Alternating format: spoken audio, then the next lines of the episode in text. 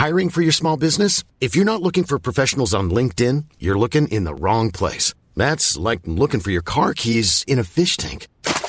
LinkedIn helps you hire professionals you can't find anywhere else, even those who aren't actively searching for a new job but might be open to the perfect role. In a given month, over 70% of LinkedIn users don't even visit other leading job sites. So start looking in the right place. With LinkedIn, you can hire professionals like a professional. Post your free job on linkedin.com slash people today.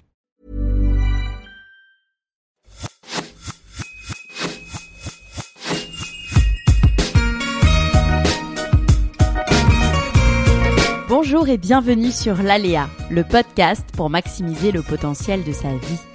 Artiste, entrepreneur, aventurier, sportif, thérapeute, coach, chaque semaine, vous trouverez les parcours, les témoignages ou les conseils de personnes inspirantes aux profils et expériences variés. Ma mission? Vous guider dans vos cheminements, votre épanouissement et la poursuite de vos rêves, quels que soient les aléas que vous pourrez rencontrer. Je suis Laura Pouliken et dans la vie, je chéris les valeurs de l'audace, de la curiosité et du partage. Bonjour Amel. Bonjour Laura. Je suis euh, très contente d'être avec toi aujourd'hui sur mon podcast. Tu étais la première personne, je crois, quand je suis arrivée à Dubaï, à qui j'ai demandé, euh, à qui j'ai proposé une interview. Et donc euh, nous voilà deux ans après. Ça fait Donc, deux ans vois, déjà? euh, Non, ça fait un peu moins quand un même, peu moins peut-être, ouais, un peu moins. Je suis arrivée il y a deux ans, mais ça devait être ouais il y a un an et demi. Oui. Mais, Après, il y euh, a eu le Covid entre deux. il y a eu le Covid entre deux, et puis tu as eu tes projets dont on va parler, tes multiples projets. Euh, donc voilà, mais je suis très contente d'être avec toi euh, aujourd'hui. Donc euh, pour euh, parler de ton parcours, pour parler de ta de ta vision de Dubaï, euh, de tes projets. Et on va tout de suite euh, commencer par une question très simple pour ceux qui ne te connaîtraient pas, j'en doute, euh, pour ceux qui vivent à Dubaï, mais ça peut arriver. Est-ce que tu peux te présenter, s'il te plaît? Donc, euh, bah, je m'appelle Amel. Ça va faire cinq ans bientôt que je vis à Dubaï. J'ai 33 ans. Euh, donc, euh, moi, je suis arrivée à Dubaï euh, pour chercher du travail. Et euh, bah, presque cinq ans plus tard, maintenant, aujourd'hui, je suis à mon compte. J'ai lancé une chaîne YouTube pour aider les gens euh, qui veulent s'expatrier ici ou juste venir en vacances. Hmm, Déjà cinq ans? Ouais, ça passe Waouh. trop vite. J'imagine que Dubaï a beaucoup changé en cinq ans? Euh, Énormément. Mais déjà, euh, Dubaï, tous les trois mois, ça change. Je sais Ouais. pas si tu vis ici, donc euh, je pense que tu sais, tout va très vite ici. Il y a toujours des nouveaux projets, des nouvelles choses. Après, je pense qu'il y a énormément de choses qui ont changé aussi avec le Covid. Enfin, je, je trouve qu'il y a eu un, un avant euh, et après euh, Dubaï euh, post-Covid. hmm. Je sais pas si euh, ça, ça fait sens ce que je viens de dire, mais il y a Ouais. eu un avant-après Covid euh, à Dubaï. Et il y a beaucoup de gens, je pense aussi, qui sont arrivés à, à Dubaï après le Covid, là, qui ont eu des prises de conscience et qui sont qui sont venus soit en tant que touristes, j'ai l'impression, soit euh, pour y vivre. Enfin, moi, j'avais jamais vu autant de gens. Enfin, je suis arrivée avant le Covid et j'ai jamais vu autant de gens, en fait. Je sais pas si tu partages cet avis après le Covid qu'avant le Covid, en fait. Mais même en termes de touristes, enfin, touristiquement parlant. Complètement. Bah moi je viens à Dubaï, euh, je suis venue pour la première fois en 2014, donc je venais euh, déjà en vacances avant de m'installer ici. Euh, et c'est vrai que depuis, euh, depuis le Covid, c'est incroyable. Après, bon, je pense qu'il y a l'effet expo aussi. C'est qui vrai. ramène énormément de monde. Euh, mais le fait qu'il y ait eu le Covid et que Dubaï soit resté ouvert aux touristes, c'est ça, qui a fait que de plus en plus de monde en fait euh, ont été curieux de venir voir Dubaï en fait, de Ouais. découvrir. Il y a eu aussi l'effet influenceur de la télé-réalité, donc qui se sont tous installés ici.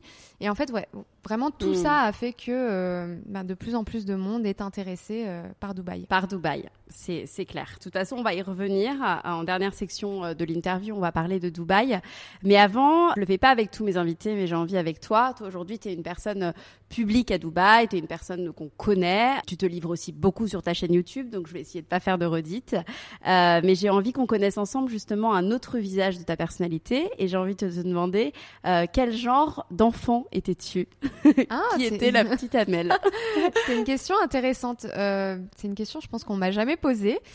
Alors, qui était la petite Amel? Je pense que j'étais, quand j'étais très petite, j'étais une enfant capricieuse. Donc ça, Ouais. c'est ma maman qui me l'a dit. Euh, je me suis beaucoup assagie avec le temps. Mais vraiment, ouais, ma, ma, mère a des anecdotes très drôles. Un jour, je lui avais dit, il faudrait qu'on fasse une vidéo pour que tu les racontes parce que c'est super drôle.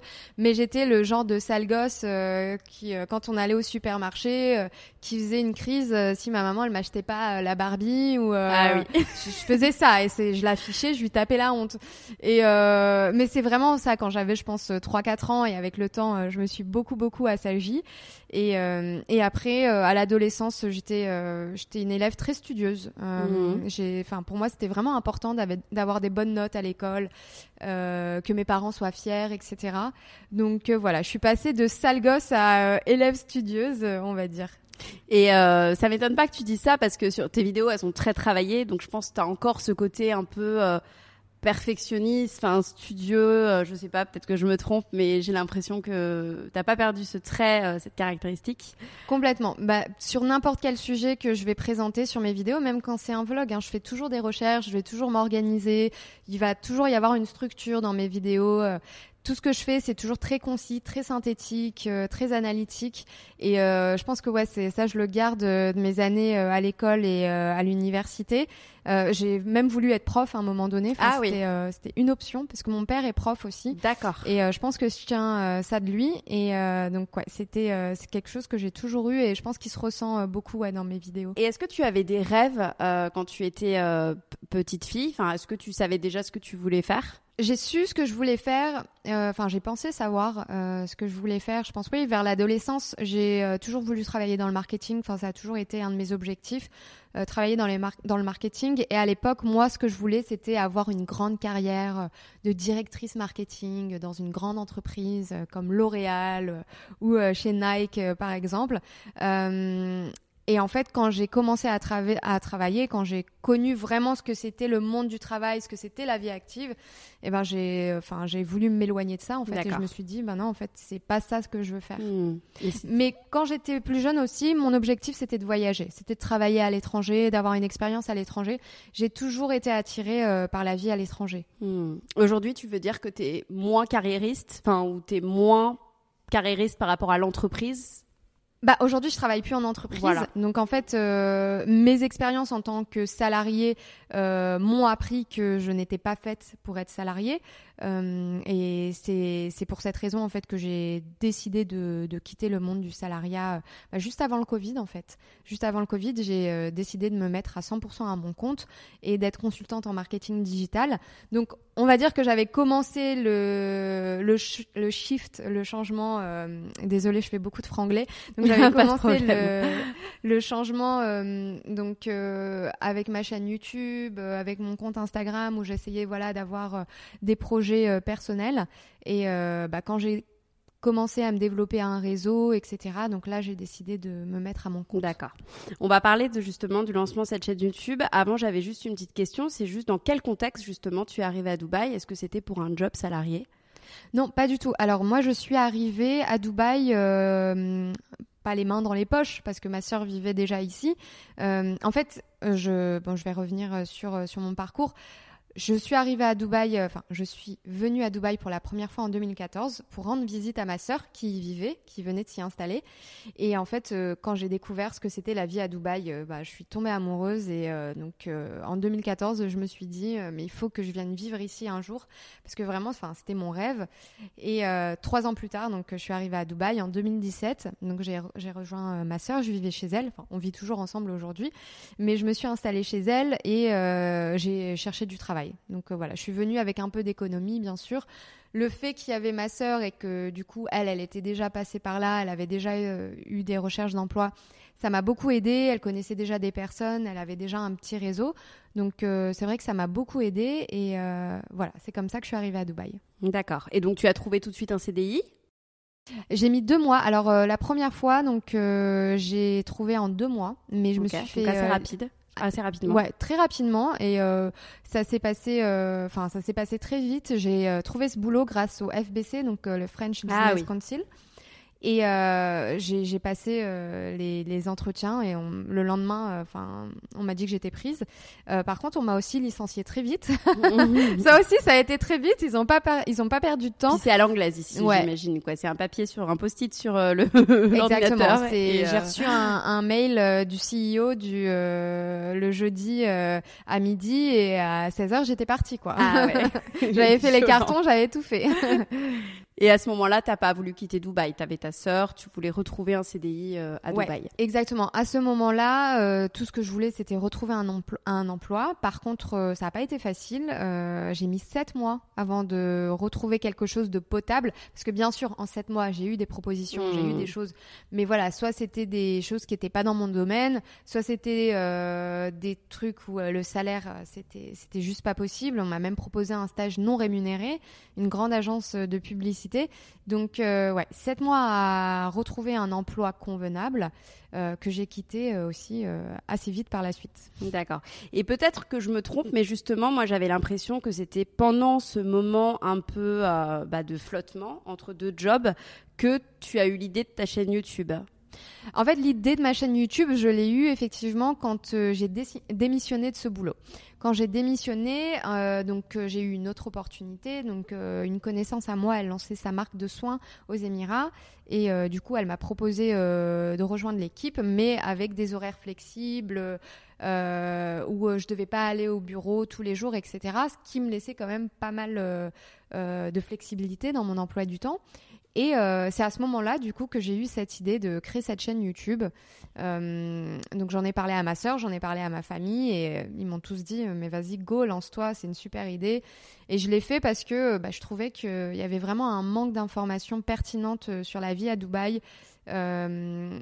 Pour aider les gens voilà qui veulent s'expatrier ou juste venir en vacances, juste découvrir la ville, toutes les informations qu'il y avait à l'époque qui étaient partagées par les médias francophones, c'était toujours la même chose, c'était toujours les mêmes reportages, euh, toujours euh, soit la vie bling bling ou euh, toujours euh, ces reportages sur le droit des hommes aux, Émirats. Donc c'était un, un peu le même disque et c'est pour ça que j'ai décidé de lancer cette chaîne justement pour pouvoir donner ma vision de la vie des expatriés aux Émirats. Oui, d'ailleurs je pense que vraiment tu en as aidé plus d'un. moi, la première chose que j'ai faite quand on a eu l'opportunité à Dubaï, j'ai tapé Dubaï sur YouTube et je suis tombée sur toi. Donc tu es très bien référencé et je pense que bah, c'est parce que tu fais du travail de qualité et ça aide énormément de gens à s'installer à Dubaï. Euh, et c'est pour ça que tu es une des premières personnes euh, que j'avais sollicité pour, pour proposer une interview sur mon podcast. Euh, justement, donc tu as lancé cette chaîne YouTube pendant cette période en 2019 et tu commences d'ailleurs ton livre par cette phrase Je dédie ce guide à toutes les personnes qui n'ont pas cru en moi. Sans vous, je n'aurais jamais eu l'idée de me lancer sur YouTube et d'écrire ce guide. Et ce qui m'a interpellée, c'est la formule toutes les personnes qui n'ont pas cru en moi. J'avais envie de savoir quelles étaient ces personnes. Euh, bah déjà les personnes, euh, je pense à mon premier boulot, ceux qui m'ont licencié, je pense euh, à certains collègues qui ont bitché sur moi où j'entendais oui de toute façon Amel elle s'est fait licencier parce qu'elle sait pas faire son boulot. Ah ouais. Très sympa. Voilà ou voilà les, les soi-disant copines, les soi-disant copains. quand tu leur dis que tu vas lancer une chaîne YouTube qui te regarde avec des gros yeux, mais tu vas raconter quoi? Parler de Dubaï, ça va intéresser qui? Je pense vraiment à tous ces gens-là, voilà, tous les gens euh, que j'ai croisés sur mon chemin, qui m'ont qui m'ont rabaissé, qui m'ont euh, qui m'ont pas prise au sérieux. Euh, voilà, vraiment, c'était euh, voilà, ce, guide était vraiment dédié pour ces personnes. Ouais. Et euh, tu penses que c'est spécifique à Dubaï, ces gens qui n'ont pas cru en toi, ou c'était non, c'est international, c'est mondial. c'est pas, pas, forcément Dubaï, non, ça c'est partout. Bon bah, s'ils achètent ce guide un jour, ils se reconnaîtront. pourquoi tu as décidé d'investir ce média YouTube plutôt qu'un blog ou plutôt bah, qu'un podcast ou qu'autre chose, tout simplement? Alors, euh, pour deux raisons. Un blog, j'en avais déjà eu euh, un, donc en 2013, qui était euh, dédié au running et au fitness. Et hum, voilà, quand j'ai eu l'idée de revenir en 2019 sur les réseaux sociaux pour parler de la vie d'expatrié à Dubaï, pour moi, un blog, c'était un peu out to date. Enfin, les gens sont plus trop mmh. sur sur Internet aujourd'hui. Sont vraiment, c'était soit le format vidéo, soit le format Instagram. Mais pour tout ce que j'avais à raconter, j'étais obligée de partir sur un format vidéo. Et la vidéo, quelle plateforme aujourd'hui? Ben, C'est forcément YouTube. donc ça, c'est la première raison. Et pourquoi pas un podcast? Alors moi, le truc, c'est que j'ai un temps d'attention très limité. Et je trouve que le podcast, c'est très long. ça peut être court, ça dépend des formats. mais, c'est sûr que les interviews, pour le coup, c'est très long. Mais finalement, tu vois, euh, t'aurais pu adapter, tu sais, ta chaîne YouTube à 15 minutes d'explication sur le podcast, tu vois. Enfin, je veux dire. Euh, Bien sûr. Après, je pense que. Il y a des podcasts courts et longs, quoi. Mmh. En fait, je mm. pense que la vidéo, c'était vraiment le format le plus adapté. Avoir les images, avoir mm. euh, l'audio. Enfin, t'as tout, en fait. T'as tout euh, qui, euh, dans un seul et même format. Et il y a énormément de, de, possibilités de, en termes de vidéo. tu peux faire des interviews, tu peux faire des vlogs, tu peux montrer ta vie au quotidien, tu peux faire du fast cam en expliquant un sujet. Et je trouve que voilà, c'était hyper diversifié et c'est pour ça que je pense que la vidéo et donc la chaîne YouTube, c'était le format le plus adapté. Le premier réflexe, c'est d'aller sur YouTube et de regarder euh, finalement ce qui s'y fait avant les podcasts, même si j'y crois fort pour que ça, ça le soit de plus en plus. Euh, tu t'es formée d'ailleurs pour euh, commencer sur YouTube euh... Alors, quand je me suis lancée sur YouTube, enfin, quand j'ai eu l'idée de me lancer sur YouTube, je ne connaissais absolument rien à YouTube. Je n'étais même pas consommatrice de vidéos YouTube. Je suivais même pas de YouTubeurs. Vraiment, je, je connaissais rien à YouTube. YouTube, j'utilisais pour regarder des clips. Euh, donc euh, j'ai jamais été. En fait, je pense que je suis dans la génération d'entre deux. Donc j'ai pas grandi avec euh, les youtubeuses beauté. Hmm. J'étais déjà à l'université quand ça arrivait, donc je pense que j'étais déjà un peu trop vieille pour ça. et du coup, je connaissais vraiment rien à YouTube. Et donc quand j'ai eu l'idée de lancer cette chaîne, j'ai passé trois mois à regarder des vidéos, à explorer YouTube, à comprendre comment YouTube fonctionnait. Et euh, pareil, donc euh, après, euh, il a fallu que je me forme au montage vidéo, au tournage, etc. Donc j'ai regardé énormément de tutos, j'ai regardé énormément ce qui se passait chez les Américains parce qu'ils ont vraiment un temps d'avance mmh. sur, nous.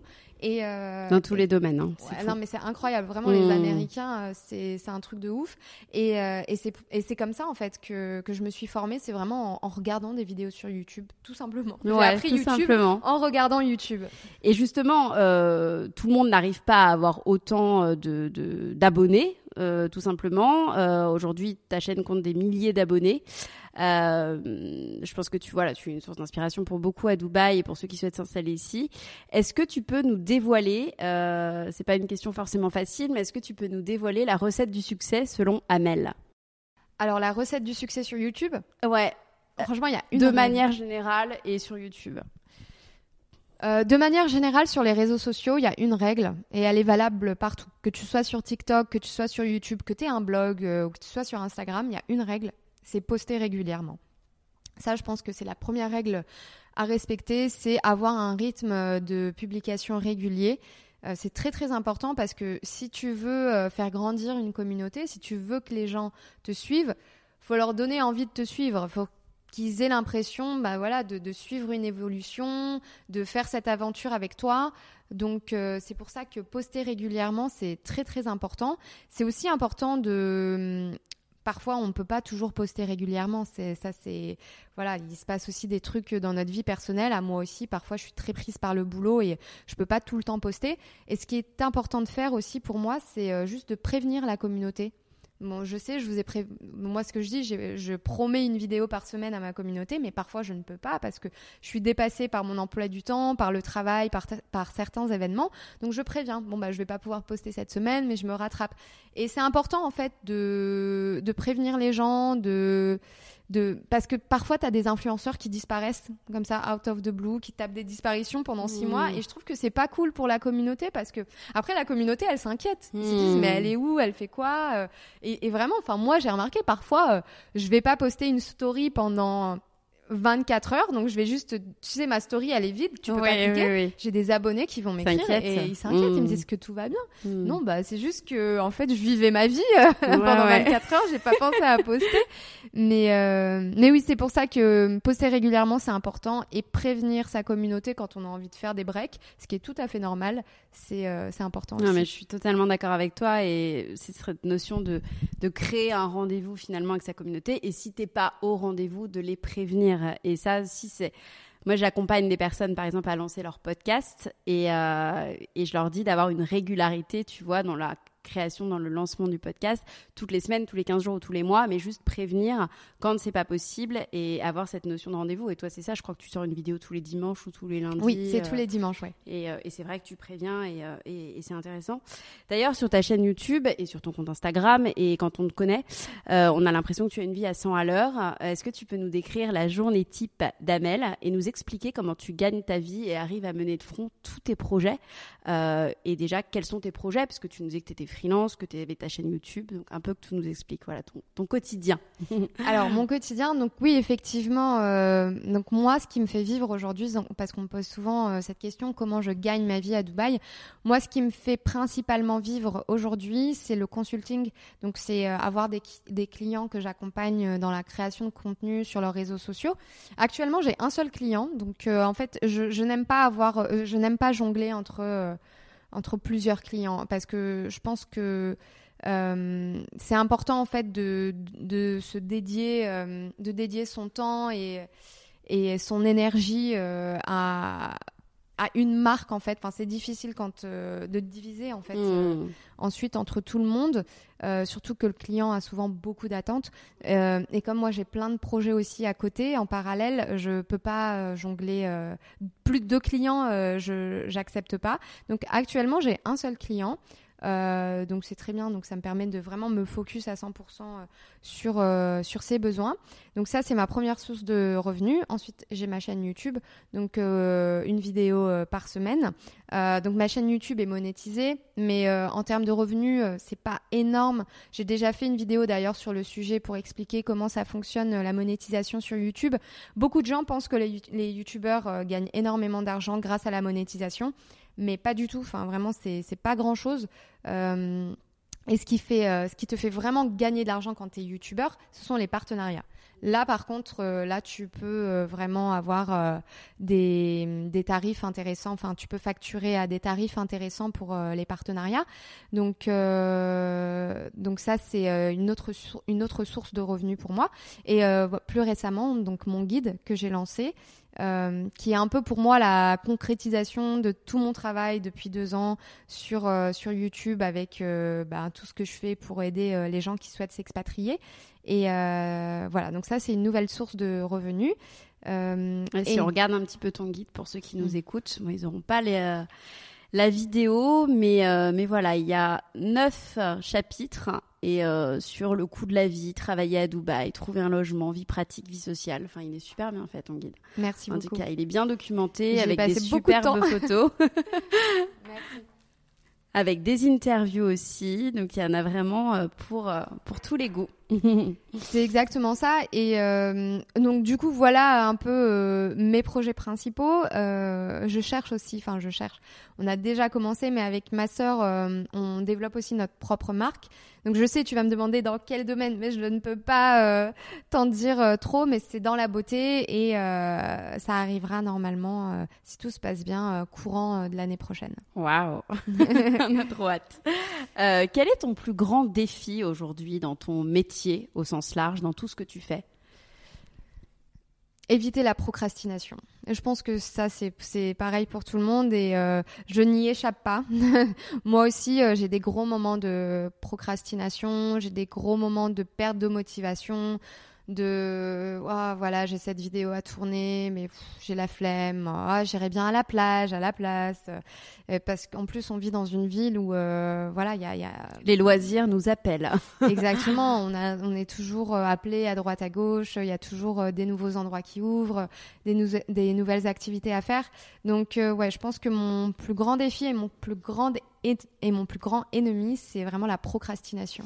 Et qu'est-ce que tu fais justement pour te motiver, pour te remotiver quand tu sens la procrastination arriver?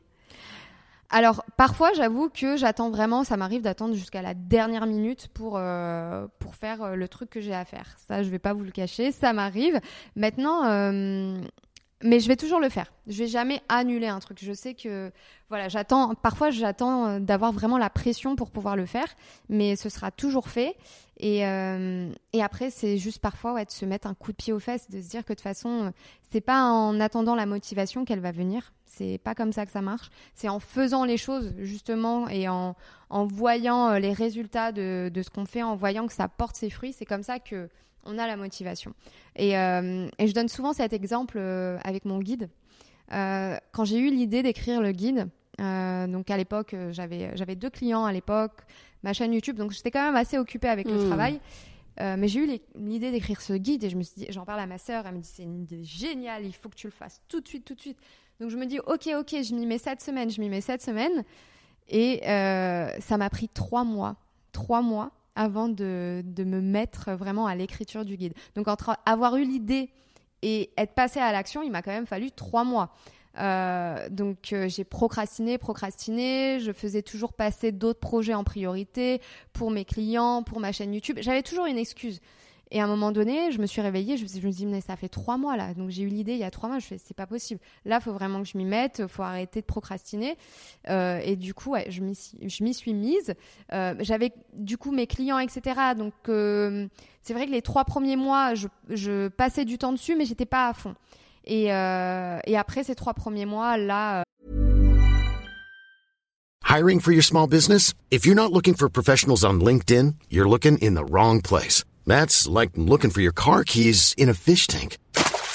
LinkedIn helps you hire professionals you can't find anywhere else, even those who aren't actively searching for a new job but might be open to the perfect role. In a given month, over 70% of LinkedIn users don't even visit other leading job sites. So start looking in the right place. With LinkedIn, you can hire professionals like a professional. Post your free job on linkedin.com/people slash people today.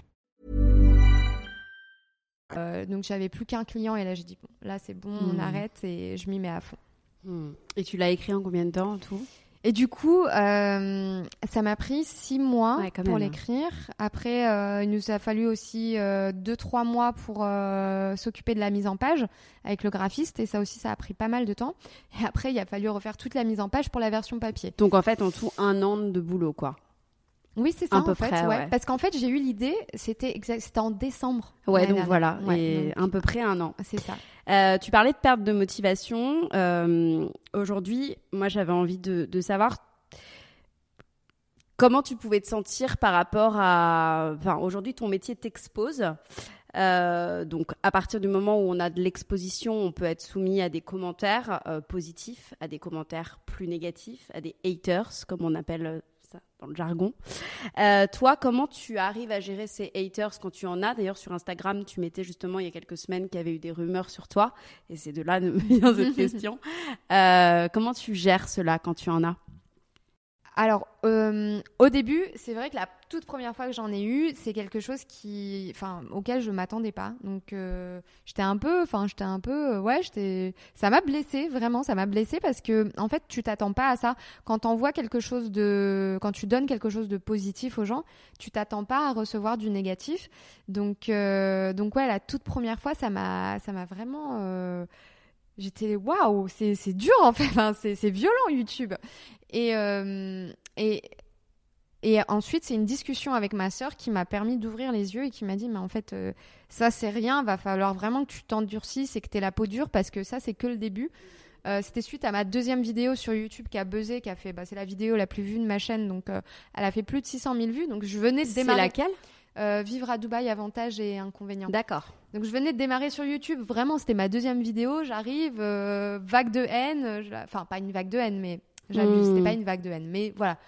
Des commentaires négatifs et pas très gentils sur ton physique, euh, sur ta façon de parler, sur, euh, sur ta façon de te tenir, enfin c'est vraiment des, des commentaires un peu sur tout et n'importe quoi.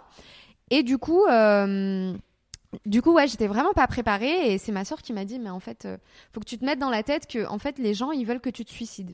Donc Mm. ils vont te dire les choses les plus horribles au monde pour que tu te suicides. Et en fait, c'est vrai, une enfin c'est vrai, les gens euh, sur Internet, ils sont derrière leur écran, ils pensent qu'ils sont anonymes, ils disent des choses, enfin c'est c'est horrible. C'est jamais personne, jamais personne va te dire ça en face. C'est vraiment des choses qui se passent uniquement sur Internet.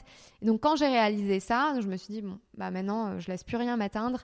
Et, euh, et du coup, aujourd'hui, j'en rigole. Vraiment, j'adore troller. Enfin, les gens qui m'écrivent, ça, ça, me fait vraiment, ça me fait vraiment rire. Euh, les gens qui, enfin voilà, qui vont commenter mon physique, etc. Je vais, je vais toujours essayer euh, bah, de, de le retourner à mon avantage et de faire rire ma communauté avec les messages, etc. Oui, et comme on dit, vaut mieux qu'on parle mal de toi que l'indifférence totale. Exactement. tu vois, non, mais c'est vrai. Quand tu fais quelque chose, autant, au moins, tu suscites des réactions, des émotions et général de et, et d'une manière générale aussi, euh, aujourd'hui, mais alors ça, ça va te concerner, mais ça va aussi concerner la communauté expat. Quand on est dans une communauté francophone expat, tout le monde se connaît, tout le monde parle hein, plus ou moins sur les gens, c'est comme ça, c'est humain. Toi, encore plus, puisque tu es très exposé. Comment tu vis cette exposition? Est-ce que finalement tu prends du recul totalement sur ça ou est-ce que parfois il peut t'arriver d'avoir des moments où tu en souffres un peu, où tu te dis mince, euh, ou c'est pas un sujet hein. Tu peux me répondre que c'est pas un sujet. Honnêtement, c'est pas du tout un sujet. C'est juste, euh, bah, la dernière fois quand j'avais pas, vraiment, j'en parle jamais. Hein. Enfin, c'est même mm. pas un truc. Euh, oui.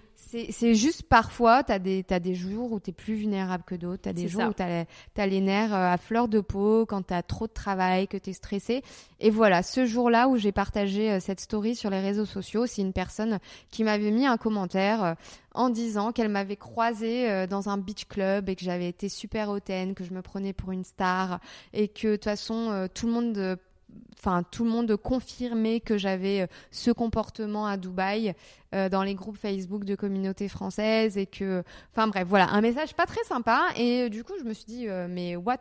Mais les gens sont fous de de balancer ce genre de rumeurs et en fait j'ai partagé ce message surtout pour en fait je suis juste je trouve ça tellement dommage qu'il y ait un. Moi, moi personnellement, je trouve qu'il y a un manque de, de solidarité dans la communauté française à Dubaï.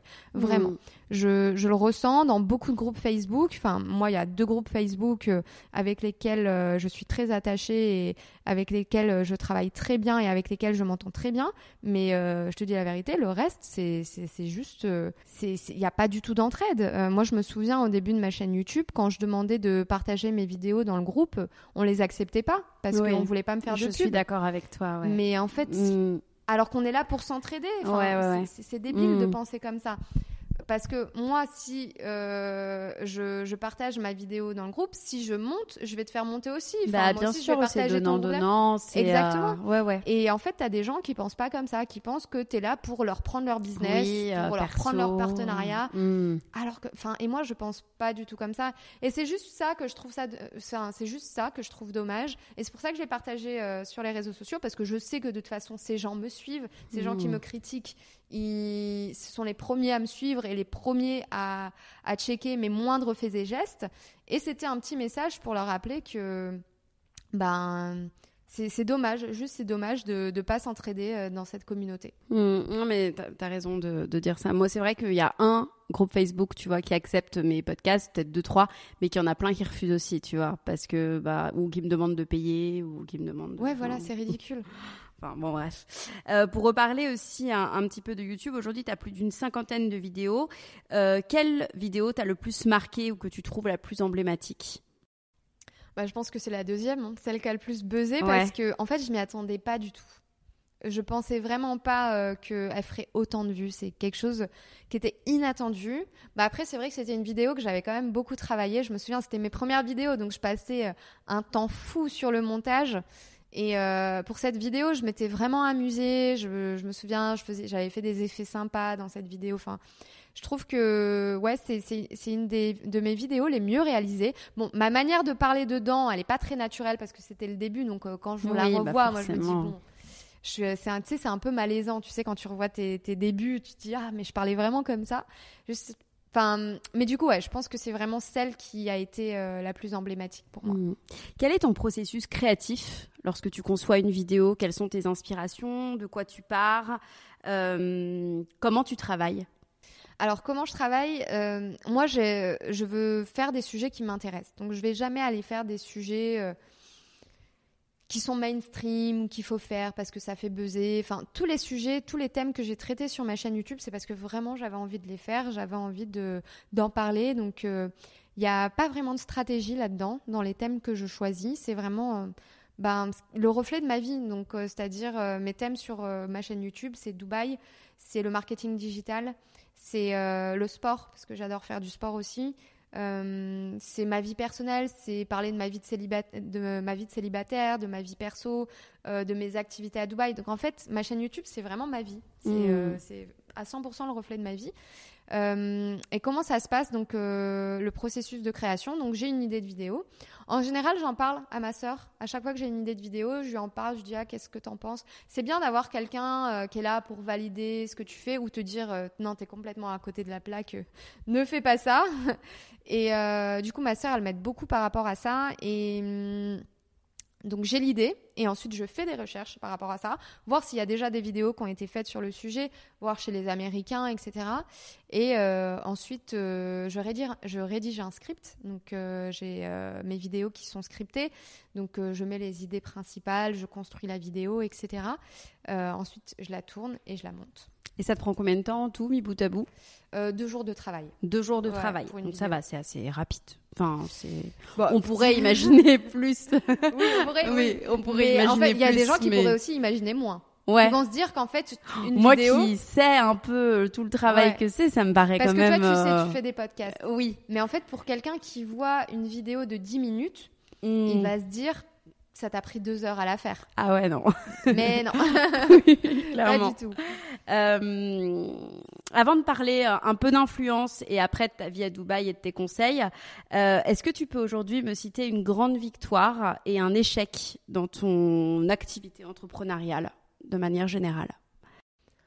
Une grande victoire depuis que je suis à mon compte? Oui. Une grande victoire, bah, c'est mon guide. Vraiment, je pense mm. que c'est parce que comme je t'ai dit tout à l'heure, c'était vraiment la concrétisation de deux ans de travail sur YouTube. Et honnêtement, je savais pas trop à quoi m'attendre quand je l'ai sorti, si les gens allaient l'acheter, si les gens allaient trouver ça trop cher. Enfin, vraiment, je ne savais pas du tout quoi penser. Et, euh, et au final, euh, j'en ai, euh, ai, j'en ai vendu énormément en version numérique. Et du coup, c'est pour ça que c'est grâce à ça que j'ai pu lancer la version papier parce que du coup, j'ai, j'ai eu des bénéfices et j'ai décidé de les réinvestir pour pouvoir offrir une, enfin pour pouvoir proposer une version papier. Et, et pour moi, ouais, ça a vraiment été une grande victoire parce que j'avais pas de vraiment d'expectation par rapport à ça. Et au final, ça a très très bien marché, très très bien marché. Et c'est surtout les retours que j'ai eu des gens. Euh, ça, pour moi, c'est ma plus grande victoire de voir que ça aide vraiment les gens. En fait, euh, d'avoir ces gens qui m'écrivent, qui me disent euh, Mais merci pour ton guide, ça m'a tellement aidé. Enfin. Ouais, voilà. Donc mon guide, ma, ma, grande victoire, je dirais, et un échec dans, dans l'entrepreneuriat depuis. Je t'avoue que j'en ai pas encore connu de qui, qui m'ont mar... enfin J'en ai pas encore connu. Mmh. Un petit peu. mais, euh, mais bon, enfin, j'en ai connu beaucoup avant mmh. en, en, tant que salarié. J'en ai vraiment connu beaucoup avant que je me lance. Mais c'est vrai mais que. les étoiles s'alignent depuis que tu es à ton compte plus. voilà, c'est ça. Après, il y a des hauts et des bas. Attention, je dis pas que c'est facile. Hein. Euh, je dis pas que euh, moi, à la fin du mois, j'ai pas, j'ai pas un salaire qui tombe. Donc, c'est c'est beaucoup de travail, c'est beaucoup de, de voilà, d'aller. Investissement. Bah, ouais, parce qu'il faut aller chercher l'argent en fait. Bien sûr que c'est pas en restant euh, assise que, que, ça va venir. Et euh, aujourd'hui, ton client fixe, il est à Dubaï ou il est en France? Il est à Dubaï. Il est à Dubaï. Et, mais il te rémunère pas euh, pour un salaire, enfin J'ai un contrat en fait, j'ai un package, donc j'ai un package mensuel, mais demain je perds ce client, voilà. je perds cet argent. En fait, il n'y a pas de. Quand tu es mm. à ton compte, tu as, as, un peu une épée Damoclès sur la tête. Mm, tu sais, tu as, un petit stress quand même parce que comme je t'ai dit, tu n'as pas, de, pas de rentrée euh, fixe. Mm. Donc euh, demain, ton client te lâche. Tes clients te lâchent, ben, tu n'as plus de rentrée d'argent. Euh, tu fais moins de vues sur YouTube, bah, tu as moins de partenariats. Donc, donc ouais, c'est ça a beaucoup d'avantages d'être à son compte, mais ça a aussi des inconvénients. Donc c'est pas fait pour tout le monde. Si si on ne sait pas gérer le stress euh, par rapport euh, aux revenus, euh, c'est clair que c'est pas quelque chose que je conseille. Ah, complètement. Bah, je te rejoins. Je suis à mon compte et je peux pas te, je peux pas te, te dire l'inverse. si on parle un petit peu d'influence, il y a clairement un appel d'air avec la pandémie du Covid. Il y en a beaucoup qui sont arrivés. C'est ce qu'on disait au début de l'interview. toi qui t'es lancé ici, quelle est la perception, quelle est ta perception de ce phénomène? Par rapport aux gens qui arrivent Qui arrivent, qui sont, les influenceurs qui arrivent à Dubaï. Par rapport aux influenceurs, tu Oui, par rapport aux influenceurs. Euh, ma perception, franchement, je les comprends totalement. Euh, je comprends leur point de vue, pourquoi ils viennent ici. Euh, ce sont souvent des gens qui sont entrepreneurs. Donc, au-delà d'être influenceurs, ce sont souvent des gens qui ont leur propre marque, qui ont lancé de nouveaux projets. Donc forcément, d'un point de vue fiscal, venir à Dubaï, pour eux, c'est beaucoup plus intéressant parce que moins de taxes, moins d'impôts. Euh, je le comprends aussi par rapport à leur euh, lifestyle, euh, d'avoir besoin de publier du contenu qui est Instagrammable, qui fait rêver. Et Dubaï, pour ça, ça s'y prête beaucoup. Et, et ensuite, pour la sécurité surtout, je pense, parce mmh. que on entend beaucoup d'histoires, enfin, moins parce que maintenant ils vivent tous ici, mais ces euh, influenceurs qui se font qui se font cambrioler, qui se font harceler, qui se font agresser. Euh, vraiment, enfin, il y a même des, des influenceuses, euh, blogueuses. J'ai entendu des histoires, ouais, qui se font voler leur montre dans la rue, voler leur sac, etc. Et forcément, ben, venir ici, c'est bah, ça, ça, leur offre une sécurité, ça leur mmh. offre aussi un nouveau cadre de vie pour leurs enfants, parce que la plupart ont des enfants aussi maintenant.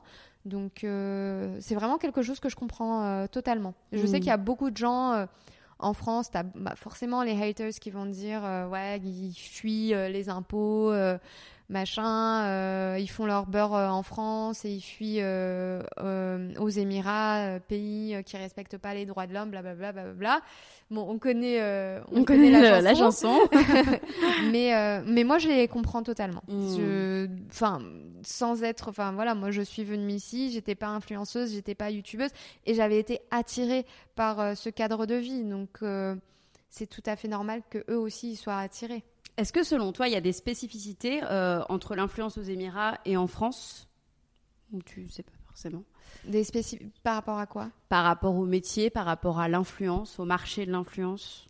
Alors, euh, par rapport aux influenceurs arabes, oui, le marché euh, des influenceurs arabes ici ouais, ne fonctionne pas vraiment de la même manière qu'en France. Donc déjà ici, les tarifs des influenceurs arabes, c'est juste une blague. c'est vraiment c'est hors de prix. Euh, c'est vraiment les grosses marques qui peuvent se permettre de travailler avec eux.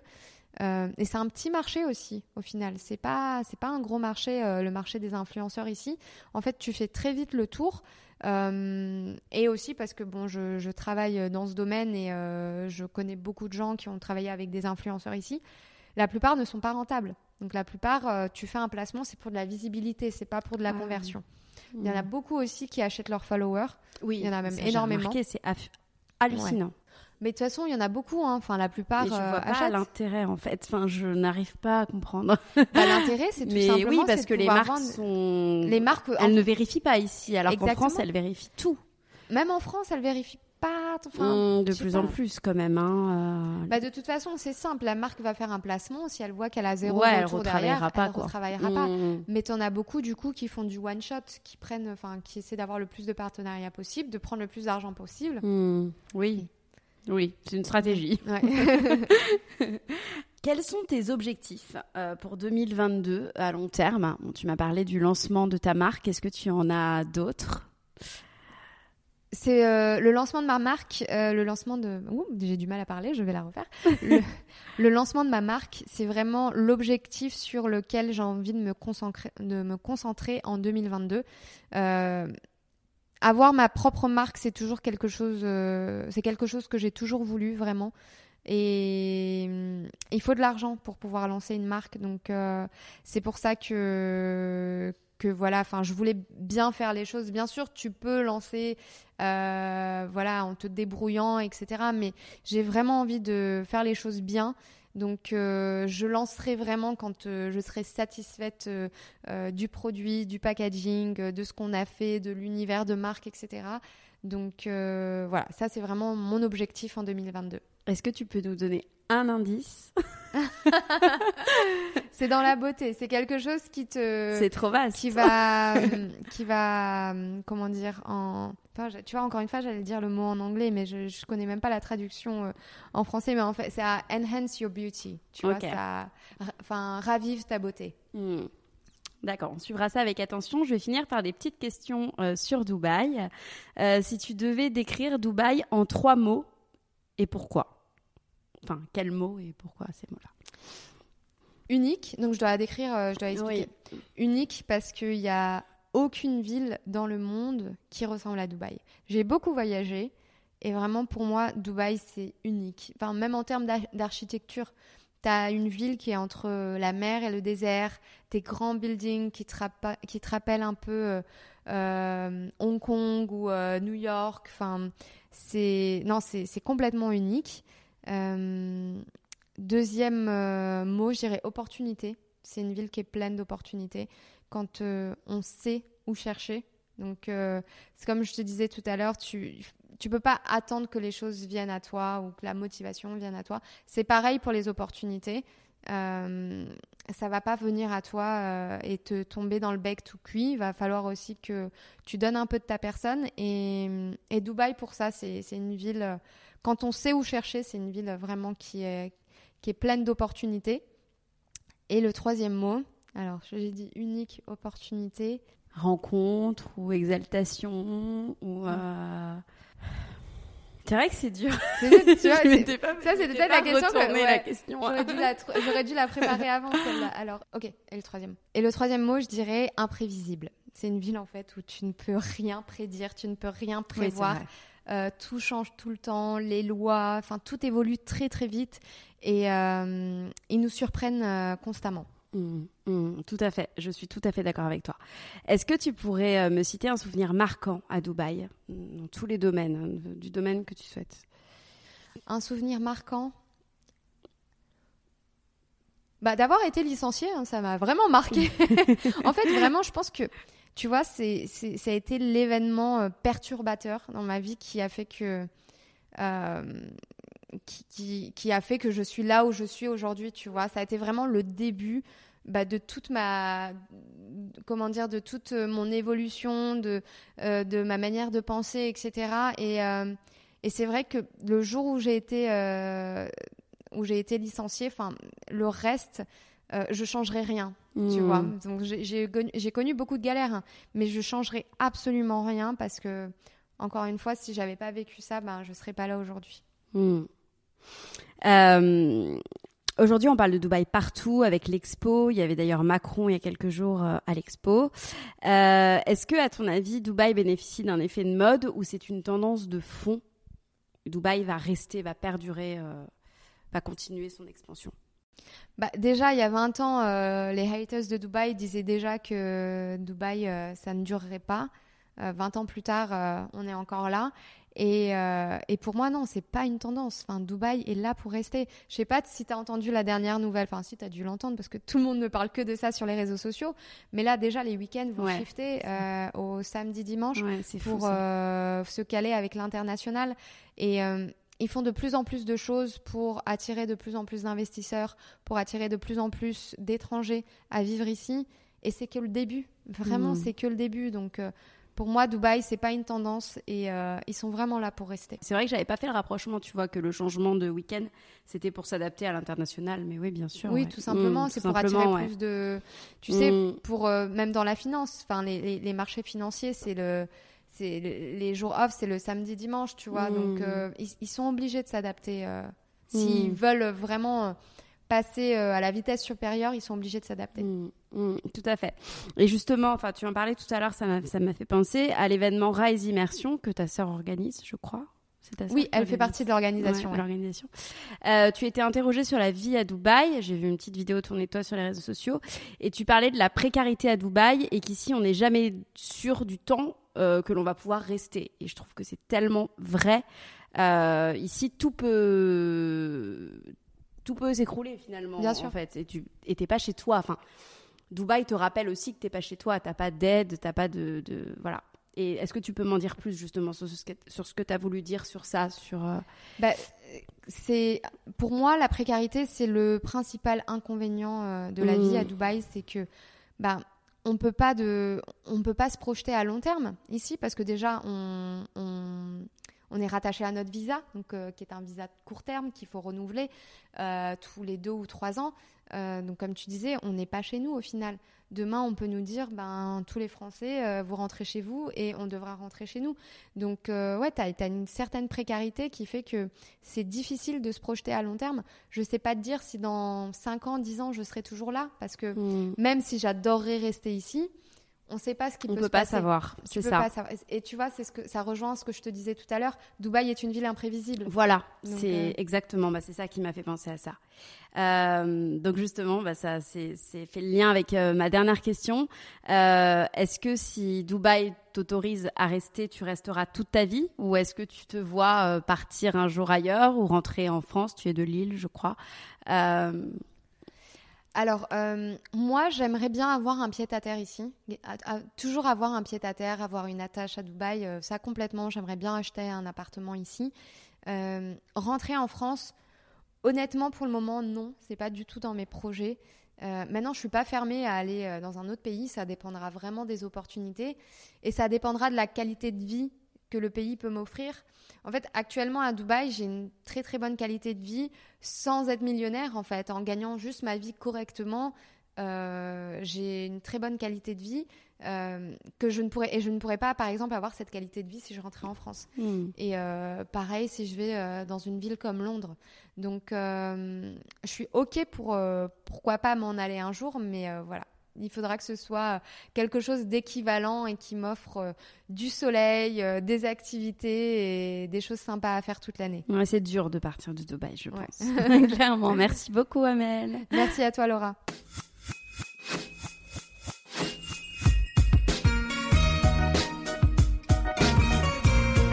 Cet épisode est maintenant terminé. En espérant qu'il vous ait plu, je vous donne rendez-vous maintenant sur le compte Instagram lalea.podcast pour découvrir les coulisses de l'interview.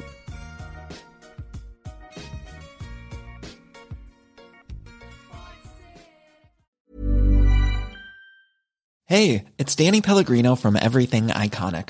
Ready to upgrade your style game without blowing your budget? Check out Quince. They've got all the good stuff, shirts and polos, activewear and fine leather goods, all at 50 to 80% less than other high-end brands. And the best part? They're all about safe, ethical and responsible manufacturing. Get that luxury vibe without the luxury price tag. Hit up quince.com slash upgrade for free shipping and 365 day returns on your next order. That's quince.com slash upgrade.